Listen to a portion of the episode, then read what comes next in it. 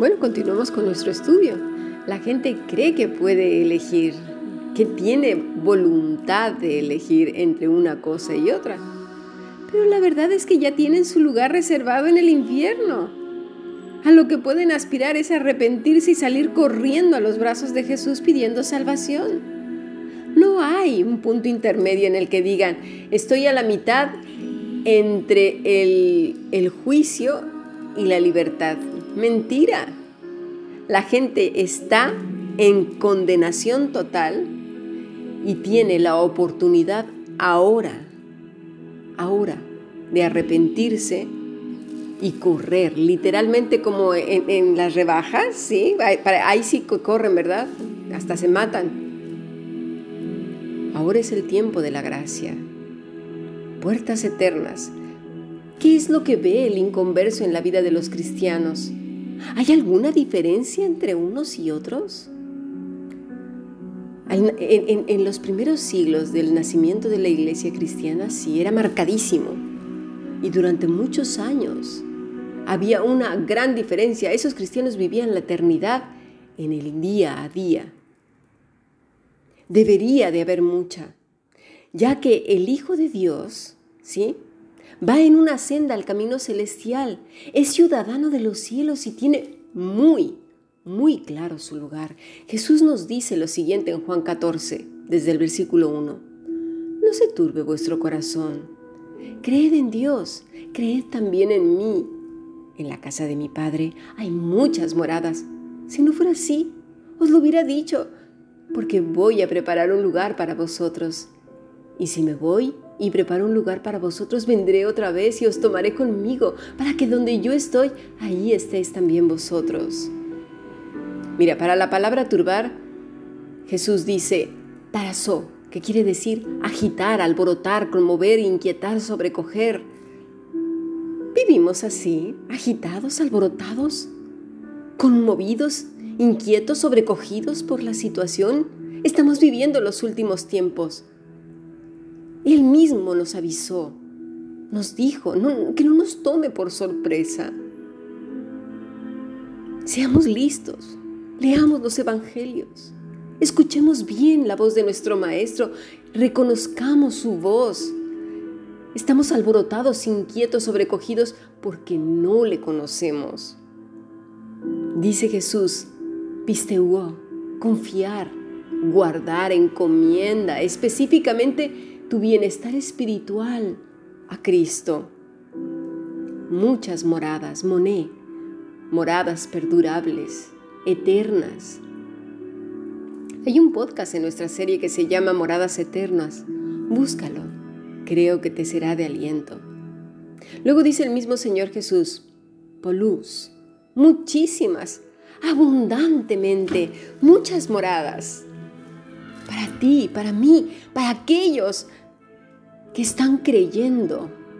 No que creyeron el día que hicieron una oración de tres minutos. No, no, no que están continuamente creyendo, están viviendo la eternidad aquí y ahora. Si realmente lo creemos de verdad, nuestra actitud debería de ser la misma que cuando ahorramos para el retiro, para una casa, para, para una tanda, como se dice en México, ¿no? La tanda, que es un ahorro que hace un grupo de amigos a base de números y cada uno le toca un número según la lista de la tanda. Están anhelando que llegue el día que les toca. Mira lo que nos dice el Señor Jesús en Mateo 6:19. No os hagáis tesoros en la tierra, donde la polilla y el orín corrompen, y donde ladrones minan y hurtan, sino haceos tesoros en el cielo, donde ni la polilla ni el orín corrompen, y donde los ladrones no minan ni hurtan. Porque donde esté vuestro tesoro, allí estará también vuestro corazón. Mira, Pablo habla de esta cuenta celestial en Filipenses 4:7. Dice así, no es que busque dádivas, sino que busco fruto que abunde en vuestra cuenta. ¿Cómo está tu cuenta hoy? No veas en, mañana. Ve haciendo tu inversión hoy. No digas como cuando hacemos promesas eh, a principios de, año o en fin de año. este año me voy a proponer bajar de peso, me voy a proponer ahora sí hacer artes o yo qué sé, ahorrar, no sé cuántas cosas. No, cada día debemos de traer nuestra ofrenda a Dios, llena de fruto. Un fruto derivado de qué? De estar apegados a Cristo, porque Él, de Él emana, de Él emana la savia de vida. Aquí te traigo el fruto, Señor, como resultado de vivir apegado a ti. Una riqueza que dice, que dice Pablo que abunde en ellos para la gloria de Dios. En los primeros capítulos de Apocalipsis vemos muchos premios. Estos tesoros de los cuales nos está hablando Jesús en Mateo 6. Pero claro, pasamos de largo sus palabras ¿sí? Para seguirnos centrando en los tesoros pasajeros. Yo no sé si nos ponemos unas gafas súper oscuras para no ver lo que nos está diciendo el maestro aquí, donde dice, no, no te hagas tesoros en la tierra, es decir, no te afanes, no te preocupes, hazte tesoros en el cielo, proyectate a la eternidad. Entonces, ¿Cómo podremos ser esas puertas eternas si siempre estamos con los ojos puestos en la tierra? Seamos listos. Satanás nos tiene bien entretenidos con lo pasajero, con lo terrenal, de tal manera que cuando la gente echa un vistazo a nuestra vida, como mucho, como mucho podrá decir, ay mira tú qué simpático, ay qué dulce y melosa es, ay tan cariñosa. O si no, Ay, mira tú qué religiosa que es. ¿Has visto cómo se viste? Con esas faldas largas y vestida hasta el cuello. Con los puños, bueno, no le, llega la ropa hasta, sí, hasta los, hasta casi hasta los, los nudillos de la mano. Toda mustia. Se parece a los testigos o a los mormones, a los musulmanes, a los amish. ¿Eso es lo que nos vuelve puertas eternas? ¿De verdad? ¿Eso es lo que dará un vistazo a la verdadera puerta con mayúsculas que es Cristo, que lleva a la reconciliación con Dios? Vidas mustias, raras, quisquillosas, criticonas, chismosas, entremetidas, ¿sí? metiéndose en la vida de los demás y en las casas de todos, dando bibliazos por todas partes, manipulando a la familia con la Biblia en la mano ¿sí? y con una cara de gatito.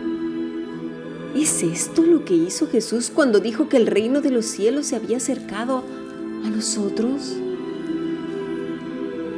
Miremos nuestra vida contra luz, a la luz de Cristo, antes de azotar a todos con nuestras religiosidades, hipocresías y demás. Pongamos nuestro corazón en las manos del Señor, sí, a contraluz, cada mañana y cada noche, para ver si se puede ver claramente a nuestro Señor Jesucristo o no. Y si no es así, veamos lo que dice Joel 2.12. Por eso pues, ahora dice Jehová, Convertíos a mí con todo vuestro corazón, con ayuno y lloro y lamento. Rasgad vuestro corazón y no vuestro vestido. Convertíos a Jehová, vuestro Dios, porque misericordioso es y clemente y tardo para la ira y grande en misericordia, y que se duele del castigo. Quién sabe si volverá y se arrepentirá y dejará bendición tras él. Esto es ofrenda y libación para Jehová vuestro Dios. Tocad trompeta en Sión, proclamad ayuno, convocad asamblea. Oremos los unos por los otros, para que de todo nuestro corazón, para que todos juntos podamos ser luz en medio de las tinieblas. Seamos esas puertas eternas donde se pueda ver claramente a nuestro Señor Jesucristo para conducirlos a la verdadera, grande, maravillosa y majestuosa puerta de vida eterna, al Rey de Gloria. Sigamos aprendiendo. Bendiciones.